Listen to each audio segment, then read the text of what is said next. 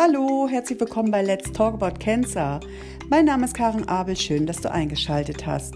Ich hatte die liebe Sabrina zu Gast. Sie ist 26 und erhielt im Sommer 21 die Diagnose Non-Hodgkin-Lymphom im Stadium 4 und ein paar Monate später darauf ein inoperables Liposarkom.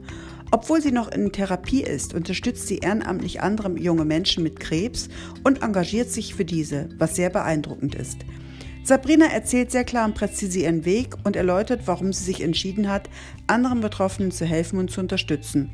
Nachdem wir im ersten Gespräch nach 20 Minuten fertig waren, unterhielten wir uns privat weiter und da wurde es persönlicher, so dass ich die Aufnahme wieder startete und ein zweiter Teil folgte. Danke dir, liebe Sabrina, für deine Offenheit und dein Engagement und dir wünsche ich viel Spaß und Inspiration beim Zuhören.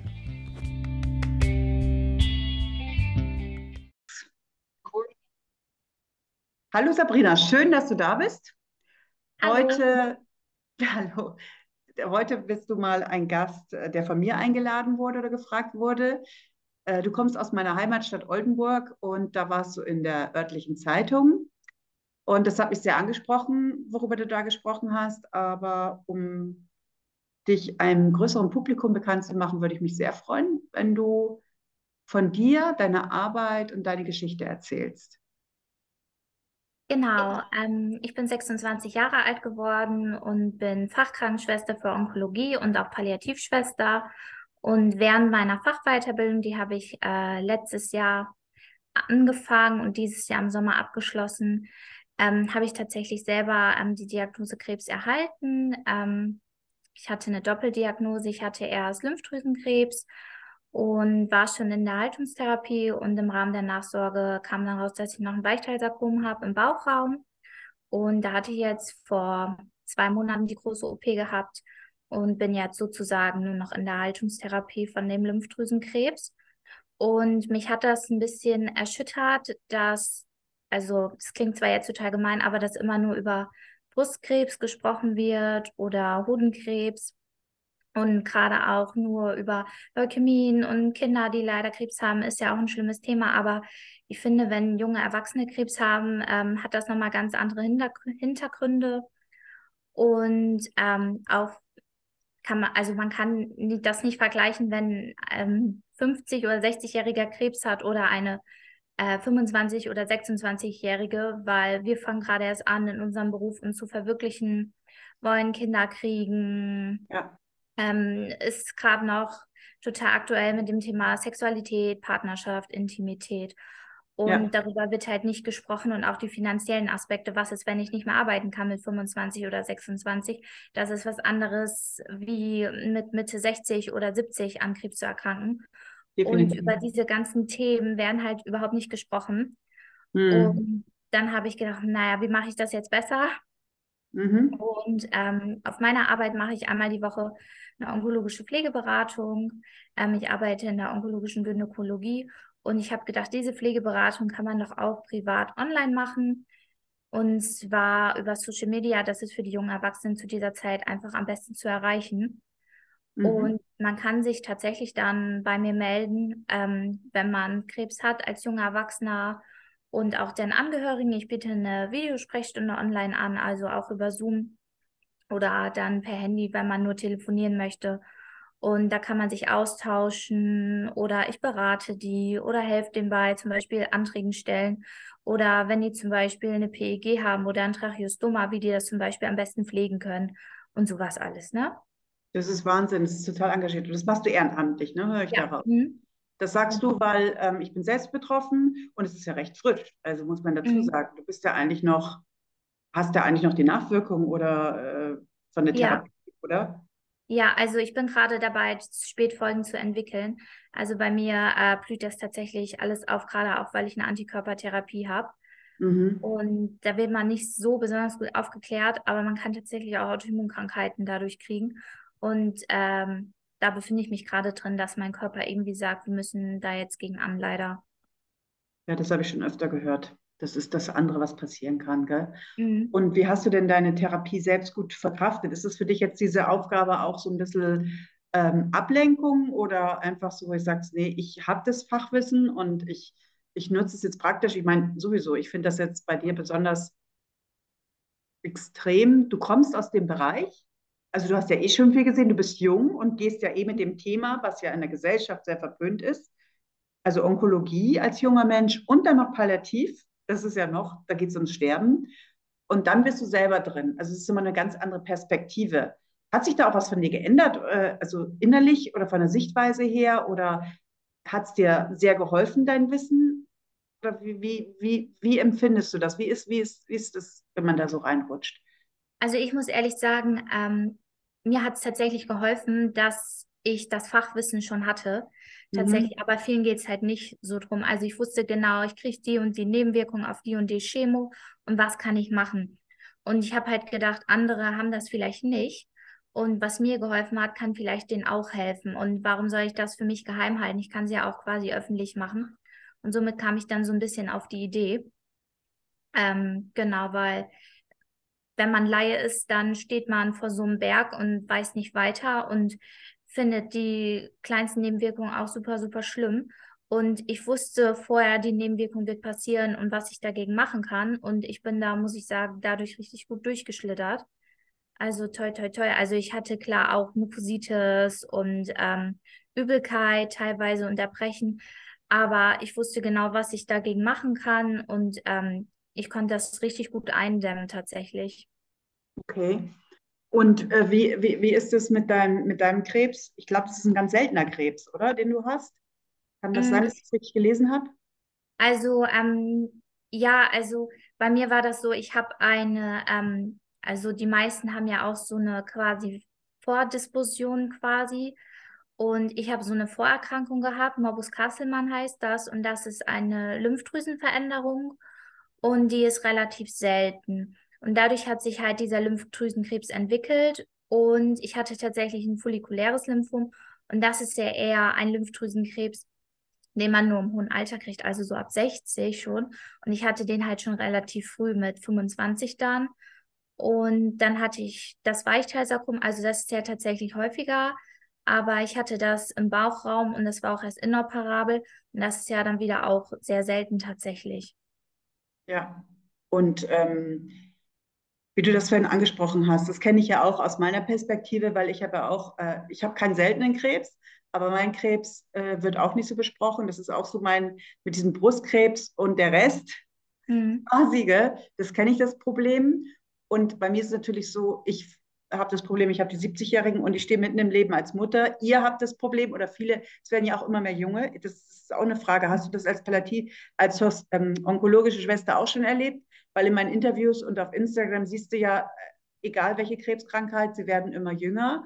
Mhm. Und diese Probleme, die du erwähnst, die kenne ich auch schon. Nicht von mir, vom Hörensagen und weiß, dass es akut ist, auch äh, Armut und so weiter und wieder zu den Eltern zurückziehen müssen und, und eben auch ähm, die anderen Sachen, die du alle aufgezählt hast. Kennst du das auch aus der Praxis bei dir oder kanntest du ja. das? Also ähm, ich selbst auf der Gynäkologie erlebe das so, dass die Patienten immer jünger werden. Hm. Also auch gerade äh, die Brustkrebspatienten, die werden auch teilweise immer jünger. Also vorher war das ja so, so 50, 60 und jetzt sind ganz viele auch schon äh, Mitte 30 oder Anfang 30, was ich ganz erschreckend finde. Ja, und ähm, da gibt es auch genügend wissenschaftliche Beweise, woher das liegt, woran das liegt. Ähm, reden die Ärzte darüber oder hast du von den Ärzten auch mehr erfahren oder wird es einfach nur so hingenommen, es ist halt so? Oder ich habe eher das Gefühl, das wird so hingenommen tatsächlich. Ja, okay. Ja, da war ich nämlich letztes Jahr im Call mit einer, mit einer Professorin, die gerade, wo du das erwähnst, Gebärmutterhalskrebs, da Spezialistin ist, die hat ja auch gesagt, dass es immer junge werden und dass es auch mhm. an den Umwelteinflüssen liegt. Das sind immer mehr Forschungen. Ja, und ich glaube auch, ähm, was ich so erschreckend finde, wenn man sich damit befasst, mhm. so intensiv wird nicht in der Schule aufgeklärt darüber. Ja. Und ich finde, das gehört eigentlich in die Schulen rein, schon in den Unterricht. Ähm, was ist, wenn da Veränderungen sind? Was ist, wenn ich mich nicht gut fühle oder wenn ich da einen Knoten spüre, dass man tatsächlich frühzeitig zum Arzt geht oder auch feinsensibilisiert, also sich dafür, wie soll ich das sagen, sensibilisiert, weil zum Beispiel bei HPV. Ja. Ähm, mit der Impfung, wie wichtig die ist. Und ich finde auch, also bei uns in der Familie ist das so, mein Papa hatte zum Beispiel äh, Stimm Stimmbandkrebs Mhm. Und wir haben auch überlegt, ob mein Bruder sich impfen lässt, weil gerade dieser HPV äh, ist ja auch für Männer re ähm, relevant, weil der auch ähm, Tumore vom Kehlkopf oder von den Stimmenbindern und so weiter bilden kann. Mhm. Und das wissen die meisten gar nicht. Und ich finde das so erschreckend, dass die meisten das gar nicht wissen. Und findest du das nicht auch erschreckend, dass es viele Ärzte oft nicht wissen? Ja. Weil das ist ja nicht nur bei, bei solchen, bei allen Krebsarten und eben gerade bei jungen Menschen. Ich weiß nicht, wie hast du das denn erlebt? Äh, bist du da gleich an der richtigen Stelle gewesen? Oft ist es ja auch so, dass junge Menschen ähm, abgewiesen werden. Sie können noch nichts haben und ja. im Alter haben sie es noch nicht, weil was du beschrieben hast, dass du eigentlich einen, ähm, einen, einen Krebs hast, den nur statistisch Ältere haben, so geht es ja allen Jungen im Grunde genommen. Die haben ja alle einen Krebs oft, außer Leukämie ist, glaube ich, ein bisschen anders oder ähm, diverse Krebsarten. Ich glaube auch Knochen, Knochenkrebs ist, glaube ich, kommt auch bei jüngeren Leuten öfter vor. Mhm. Aber diese gängigen Krebsarten sind ja statistisch bei den Älteren und die Ärzte wissen es oft nicht oder gucken da auch nicht genauer hin. Ja, also bei mir war das, ich hatte in der Achsel eine richtig große Beule gehabt und die ging halt nicht weg und das war halt total auffällig. Und ich war tatsächlich bei zwei oder drei Ärzten, beim Hausarzt, beim Gynäkologen und die haben alle gesagt, nee, das ist nichts, das sieht aus, als wären die Lymphknoten von einer Entzündung. Mhm. Und ich habe das Ultraschallbild, also ist eigentlich witzig, aber auch erschreckend. Ähm, habe das unserer Oberärztin im Brustzentrum geschickt und die hat gesagt, ja, die sehen aus wie Entzündung, aber darunter sind fünf Stück. Und warum spricht dich keiner an? Die sehen tatsächlich aus, als hättest du Lymphdrüsenkrebs, komm mal bitte vorbei. Und das war gleich ein okay. Sprachbild in WhatsApp. So, mhm. guck mal, was ich für große Lymphknoten habe. Mhm. Und dann hat sie mich direkt angerufen und dann habe ich auch gedacht, ist das jetzt ein schlechter Witz? Das kann ich mir nicht vorstellen. Mhm. Und dann mhm. bin ich zu Mamas Frauenarzt gegangen, weil der relativ gut ist und der hat dann auch Ultraschall gemacht und der hat gesagt, du überweisen direkt in die Onkologie und wir müssen eine Stanze machen. Mhm. Und mhm. da hatten die tatsächlich dann recht gehabt, aber die haben auch erst gesagt, nee, also das sind Entzündungen oder Infekt oder so, ne? Und haben mich da erstmal abgewiesen. Ja, das ist so der typisch, das Typische, was ich immer wieder höre. Und ähm, da hast du halt gute Connections gehabt, aber ist, das ist, meinst du nicht auch, aber das hast du ja auch erwähnt, die Aufklärungsarbeit in den Schulen oder bei den Lehrern, äh, nicht Lehrern, Ärzten, Hausärzten, sag ich jetzt, ist ja auch sehr gefragt, gell, in dem mhm. Fall. Machst du da auch was oder hast du da was vor? Mm, also ich arbeite tatsächlich ähm, auch mittlerweile mit Kliniken zusammen und ähm, stelle denen auch meine Geschichte und mein, ich sag mal, kleines Mini-Unternehmen vor. Mhm. Und ähm, ich habe das tatsächlich auch jetzt meinem Hausarzt, und Frauenarzt vorgestellt und bin da tatsächlich auch bei, das so ein bisschen in die Anlaufstellen, Apotheken ähm, und so weiter zu bringen. Ne? Mhm, mhm. Kommt da, hast du da auch von der, oder hast du vor, von den Krebsgesellschaften die Unterstützung so bekommen oder mit denen zusammenzuarbeiten? Weil so als One-Woman-Show ist das ja schon ganz schön heftig. Und gerade, wie gesagt, du bist ja noch, hast ja mit Nebenwirkungen zu tun, bist ja selber in der Therapie, deswegen auch gut ab von deiner Arbeit, also Wahnsinn. Ähm, Finde ich ganz toll. Aber hast du auch an sowas mal gedacht? Mm, also ich habe einen Arzt, der mich bald unterstützen wird. Mhm. Ähm, der wollte mich da ein bisschen sponsoren von einem Krankenhaus. Und ich darf jetzt keine offiziellen Namen nennen. Nee, nee sicherlich ähm, Genau. Und ich habe, ähm, also ich bin selber Mitglied beziehungsweise ähm, in der Selbsthilfegruppe von dem Treffpunkt Junge Erwachsene mit Krebs in Deutschland, da diese Gesellschaft. Und da haben wir, sind wir jetzt am überlegen, ob wir eine Gruppe gründen. Ähm, wir haben eine Austauschgruppe für junge Erwachsene mit Krebs, die als Ärztin oder Arzt arbeiten oder als Krankenschwester oder Krankenpfleger. Mhm. Und da geht es auch nochmal um die Öffentlichkeitsarbeit, äh, in Schulen reingehen und so weiter und so fort. Da sind wir gerade am Überlegen, ob wir das machen. Super. Arbeitet ihr da jetzt äh, lokal oder jungen Krebs ganz deutschlandweit? Weil die kenne ich ja deutschlandweit auch. tatsächlich. Ah, ja. Genau, ja, also ähm, genau, also ich bin selbst in einer Selbsthilfegruppe hier in ähm, Oldenburg-Bremen und mhm. gehe da regelmäßig hin und tausche mich mit den anderen Erwachsenen aus. Ähm, und finde das total super, dass sie das gegründet haben, ähm, weil die meisten Selbsthilfegruppen, die sind ja erst tatsächlich für ältere Patienten quasi, also da gehen eher ältere Patienten hin und wir wollen gar nicht mit denen quasi sprechen, weil die ganz andere Themen haben und uns gar nicht verstehen. Ja, und ich verstehe. Ja. Da habe ich gedacht, oh, Selbsthilfegruppe ist gar nichts für mich. Und dann bin ich tatsächlich da zum Treffen hingegangen. Und das war total super. Und ähm, genau, die Gründer quasi, die haben uns darauf angesprochen, beziehungsweise mich darauf angesprochen, ob wir so eine Austauschgruppe machen mit anderen Betroffenen in Deutschland, die in einem medizinischen Beruf sind, weil das nochmal ganz speziell ist.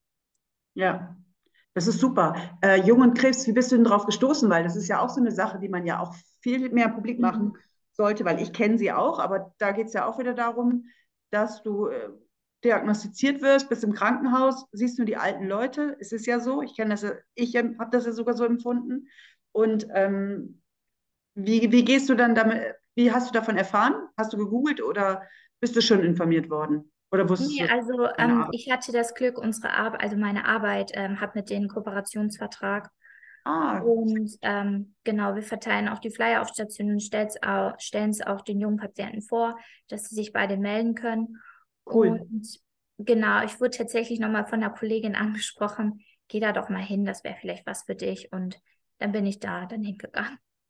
Das finde ich richtig gut. Ihr seid da richtig gut ähm, organisiert und strukturiert. Finde ich super. Vor allen Dingen dieses, äh, wenn man persönlich auf jemanden zugeht.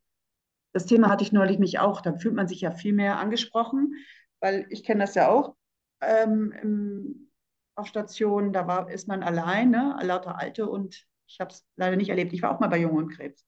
Aber da war ich dann doch zu alt. Habe ich dann gemerkt. Ich finde das aber eine super Einrichtung. Und ähm, ja, auch, äh, ja, keine Frage. Und ähm, da, also da machst du eigentlich sehr viel. Gesundheitlich bist du dabei, dass es besser wird mit den Nebenwirkungen. Und ähm, wie kann man dich denn erreichen? Genau, also auf meinem Blog, also auf quasi meiner Website steht einmal meine WhatsApp. Also ich habe eine äh, Dienst-WhatsApp, ich habe eine E-Mail-Adresse und einen Instagram-Kanal und YouTube. Also mich kann man eigentlich auf allen Plattformen mittlerweile erreichen. Mhm. Und ich bin dafür alles offen. Also ich habe auch ein Kontaktformular auf der Website. Da kann man entweder schreiben oder mich einfach in WhatsApp anschreiben oder in Instagram oder so. Also mich schreiben tatsächlich auch viele in WhatsApp Business an oder rufen einfach mal durch. Und dann antworte ich auch relativ zeitnah. Das klappt eigentlich relativ gut damit. Bist du schon wieder eingegliedert berufstätig oder machst du das jetzt, diese ehrenamtliche Arbeit vorrangig? Ähm, ich hatte tatsächlich ähm, keinen hohen Krankheitsausfall. Ich habe viel gearbeitet, auch während der Krebstherapie und ich war nur quasi zu Hause, wenn ich im Zelttief war oder es mir richtig scheiße ging. Mhm. Aber ich habe tatsächlich äh, durchgearbeitet. Aber du achtest schon auf dich, oder? Ja. Weil das nicht so was höre, weil es ist ja auch total wichtig. Also. Nee, nee, das mache ich. Sehr schön, sehr gut. Ja, du, ich habe jetzt eigentlich gar keine Fragen mehr, weil du hast es jetzt so im Schnelldurchlauf, das ist so oldenburgisch, oder? Ich bin auch mal so auf mhm. Tag. Äh, wo ja. man gar nicht weiß, was frage ich jetzt noch. Äh, wir sind jetzt schnell durch, aber es macht ja nichts. Ist auch mal so ein kleiner Kurzpodcast, wo du dich einfach vorstellst. Hast mhm. du noch irgendwie einen Wunsch oder was du gern mitteilen möchtest, gerade an andere junge Erkrankte? Also deine ganzen Verbindungen, die tue ich dann in die Show Notes. Das verknüpfe ich dann. Aber was dir wichtig ist zu sagen, zu mhm. mitzuteilen? Also ähm, ich finde das total wichtig, dass es eigentlich gar keine Tabus gibt oder keine schambehafteten Themen, dass man offen darüber sprechen muss, weil gerade diese Themen mit Sexualität, das ist ja doch eher so ein Tabuthema Mhm. Aber ich finde das total wichtig, darüber zu sprechen und davor darf man sich nicht verstecken oder schämen tatsächlich. Das ist mir wichtig. Und für andere vielleicht, ähm, wie wichtig das ist, zur Vorsorge zu gehen. Weil gerade auch zu der Corona-Zeit wurden gar, also sind viele Voruntersuchungen beziehungsweise Vorsorgetermine abgesagt worden, wegen ja. was anderem. Und mir ist total wichtig, dass man wegen jeder Veränderung zum Arzt geht, auch wenn der einen vielleicht schief anguckt, Mhm. Aber je früher das, also je früher man was entdeckt, desto schneller kann man geheilt werden und je größer die Chance besteht, dass man das schafft. Und das ist mir total wichtig. Ja, das stimmt. Hast du noch gute Seiten, die du empfehlen könntest im Internet, wo man sich informieren könnte eigentlich? Ja, also ich finde immer von der Deutschen Krebsgesellschaft und die ähm, S3-Leitlinien, drei S3-Leitlinien, genau, von der Onkologie finde ich ähm, richtig gut. Also die Quellen, die sind tatsächlich richtig gut und wissenschaftlich äh, belegt und ähm, lieber sowas wie blöd googeln, also lieber dann auch mit den Broschüren arbeiten, die man in den Kliniken kriegt. Man kann sich tatsächlich auch bei der Deutschen Krebsgesellschaft auch die Broschüren kostenlos anfordern und die werden zeitnah mal zugeschickt. Ja, das verlinke ich dann auch nochmal, das ist auch ein guter Hinweis. Ja, du, von meiner Seite habe ich dann keine Fragen mehr. Das war kurz und knapp. Mhm. So einen haben wir noch. Mhm. Was mich jetzt total interessiert, weil wir kamen jetzt nochmal ins Gespräch nach der Aufnahme, ist, ähm, ihr seid ja in der Situation, dass ihr euren Eltern sagen müsst, dass ihr eine Krankheit habt, die sehr angstbehaftet ist. Also in Bezug auf Tod. Ne? Hört man Krebs, denkt man an Sterben. Und das, äh, hast, das ist ja eine große, auch für euch eine große Verantwortung und Belastung. Wie sage ich es meinen Eltern? Und das ist ja auch ein Thema, was du, hast du das übrigens in der Ausbildung? Nee, kannst du gar nicht gelernt haben, weil man geht ja nicht von jungen Patienten aus. Das ist eigentlich auch wichtig für die Zukunft. Und da hast du gerade nämlich gesagt, von einem Psychoonkologen hast du dann einen guten Tipp bekommen. Und hast du das auch so umsetzen können? Oder erzähl mal, wie hast du es deinen Eltern mitgeteilt? Wie war das? Das ist ja bestimmt auch besonders schwer, oder? Mm, also ich habe tatsächlich äh, hin und her überlegt, wie ich das meinen Eltern verkrafte, weil ich hatte total Angst, dass sie daran zerbrechen. Und mhm. mich hätte das total zerbrochen, wenn ich sehe, jemand weint wegen mir. Das wäre für mich ganz schlimm gewesen. Mhm. Und ich, ich muss ehrlich sagen, ich wusste gar nicht, wie ich das sagen soll oder mhm. so. Und dann habe ich die ganz vorsichtig daran getastet und habe gesagt, ja, meine Lymphknoten sind verändert, könnte das und das sein. Und ich habe mit meinen Eltern frühzeitig drüber gesprochen und tatsächlich war das so, weil mich viele Ärzte ja abgewiesen haben am Anfang, weil ich nicht wusste, was los ist. Dann war erst die erste Histologie fehlerhaft, dann musste ich nochmal hin, dann nochmal rausoperieren lassen und wieder einschicken lassen und dann nochmal warten. Und tatsächlich, wo es dann soweit war, war das dann gar nicht, also nicht mehr so krass schlimm. Also diese Angst dazwischen, habe ich jetzt Krebs oder was ist das, war schlimmer für mich und für uns alle, wie tatsächlich dann die Diagnose tatsächlich zu haben, weil wo ich die Diagnose gekriegt habe, wusste ich dann so, so, ja, jetzt habe ich was, damit kann ich arbeiten quasi. Mhm. Und dann habe ich meinen Therapieplan gekriegt, dann habe ich das meinen Eltern gesagt, so und so, die und die Chemo kriege ich. Und dann wussten die auch so, okay, gut, dann wird sie jetzt die Chemo machen, wird zwar hart sein, aber man kann ihr helfen. Und ich hatte diese ganze Zeit diese Zahl, weil ich das wusste, 85 Prozent Heilungschance, das ist ja richtig, richtig viel. Mhm, mhm, und das habe ich tatsächlich dann auch meinen Eltern gesagt. Ich so, ja, es war scheiße, dass ich jetzt Krebs habe. Und eigentlich habe ich gesagt, die Chemo ist das Schlimmste daran. Ähm, aber die Heilung bei dem Krebs ist super, super gut. Die ist bei 85 Prozent. Und dann haben die auch gesagt, puh, okay, gut. Okay. Aber ich habe, also, also ich habe meine Eltern da langsam rangetastet tatsächlich hast du, du hast quasi als Betroffene deine Eltern beruhigt. Und ja. wie bist du mit deinen Ängsten umgegangen? Oder hattest du Ängste oder bist du wirklich so tough in Anführungsstrichen durch deinen Beruf und durch deine Erfahrung, dass du gesagt hast, nö, da bin ich optimistisch und heutzutage sind die Therapien schon gut und das ist jetzt nicht so wild, in Anführungsstrichen. War das so oder nicht? Also meine Ängste waren tatsächlich eher so um dieses Berufliche. Kann ich meinen Beruf noch ausüben? Ähm, mhm. Und werde ich das alles, klingt zwar doof, aber man überlegt ja schon am Anfang, überlebe ich das überhaupt? Das mhm. waren so eher meine Ängste. Schon. Und ich muss auch sagen, wo ich in der Onkologie ankam, wurde ich relativ gut aufgefangen. Und mhm. die haben ja auch total die Ängste genommen. Und dieser Satz, den man sagt, hey, wir haben das schon mal gesehen, ähm, du bist jetzt nicht alleine mit dem Krebs da, das hat mir extrem viel geholfen, muss ich sagen. Und wenn die sagen, wir kennen das, wir kennen das Krankheitsbild, die und die Chemo gibt es, das wird zwar jetzt eine scheiß Zeit, aber wenn was ist, ruf an. Und das hat super, super geholfen, muss ich sagen. Das hat mir Voll. relativ viele Ängste genommen tatsächlich. Und ich muss sagen, selbst vom Taxifahrer, der mich zur Chemo gefahren hat, bis zu meinen Eltern, bis zu meinen Arbeitskollegen, die das alle wussten, die mich alle aufgenommen haben. Dann meine Lehrerin, weil ich ja in der Fachweiterbildung war, der habe ich das direkt gesagt. Die haben mich alle so gut aufgenommen und die haben auch als erstes gesagt, Sabrina, denk nicht an die Arbeit, denk nicht an die Fachweiterbildung, denk nicht an die Prüfung. Und selbst wenn du abbrechen musst, dann kannst du es wiederholen. Die haben alle so einen Druck genommen. Mhm. Und ähm, ich habe mich tatsächlich relativ gut aufgefangen gefühlt, muss ich sagen. Das war ganz gut. Aber auch weil ich halt darüber gesprochen habe und direkt gesagt habe, hey, das ist der Stand der Dinge.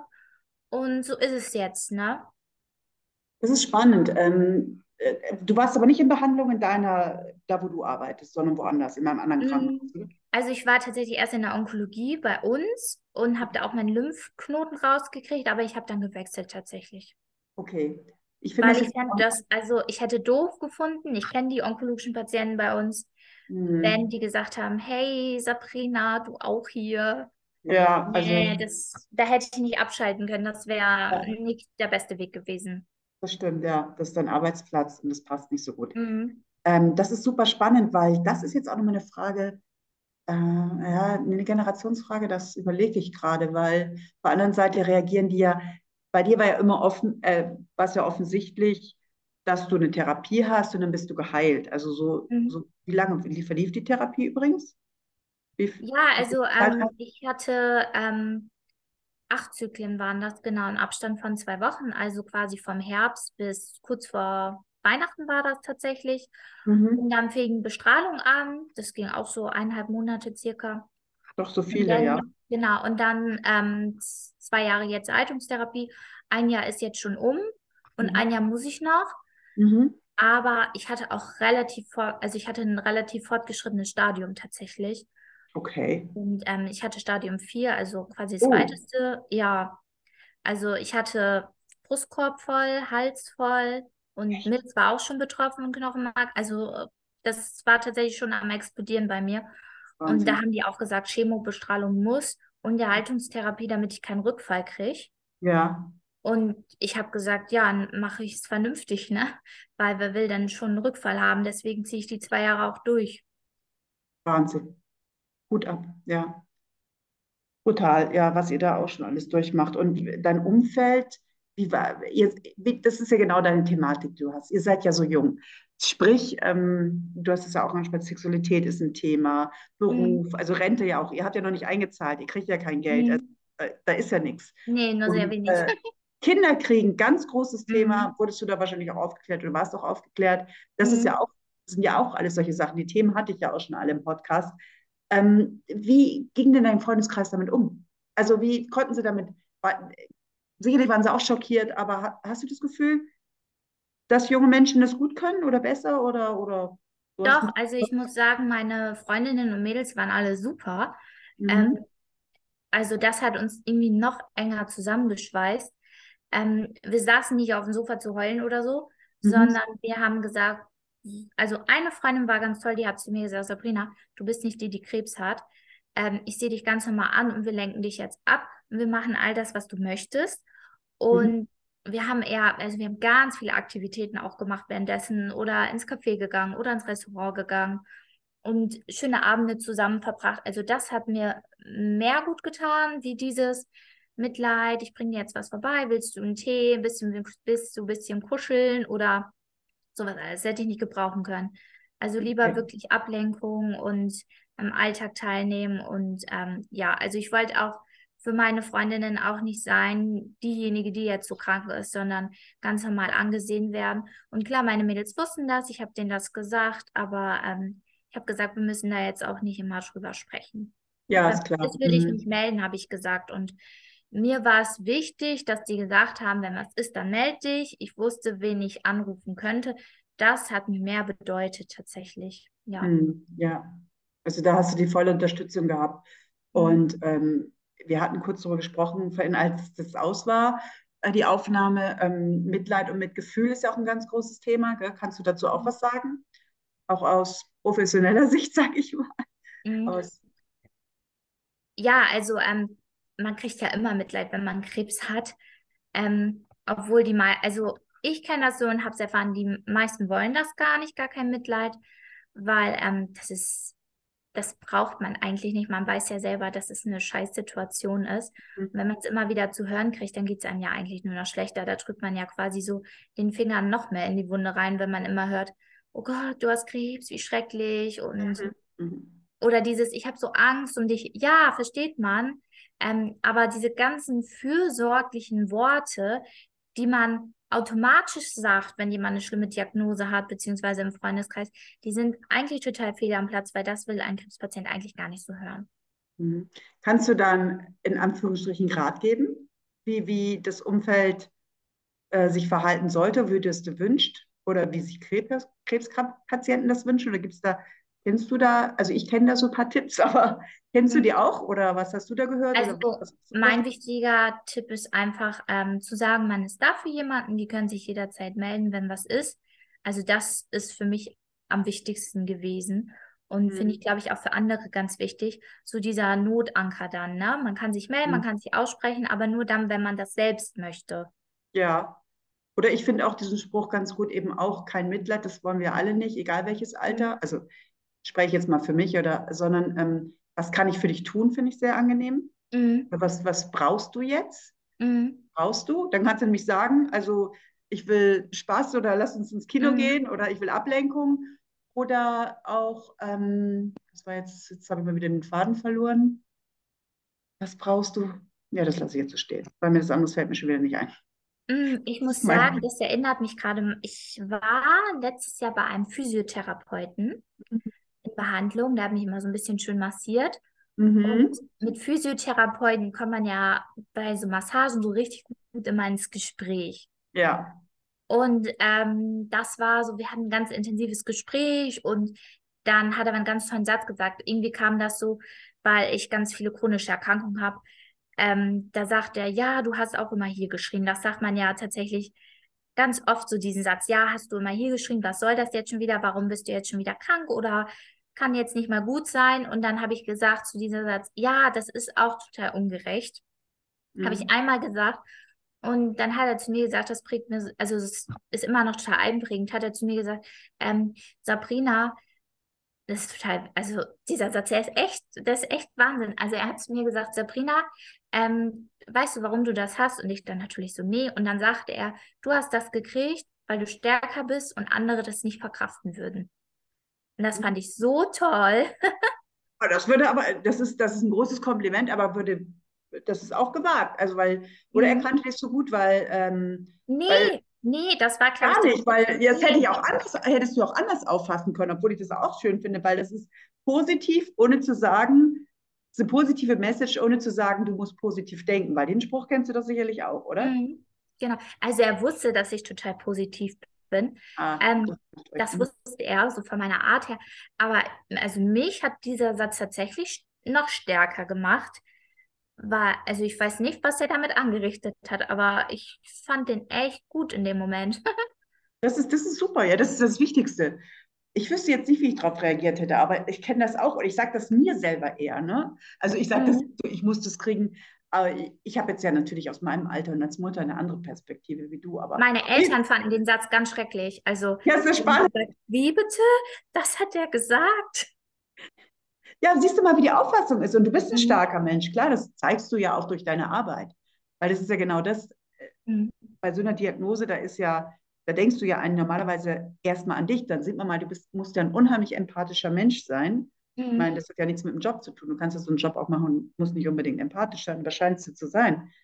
Weil du hast die mhm. Diagnose und das Wichtigste ist dir, anderen Mut zu machen, mhm. dich auszutauschen.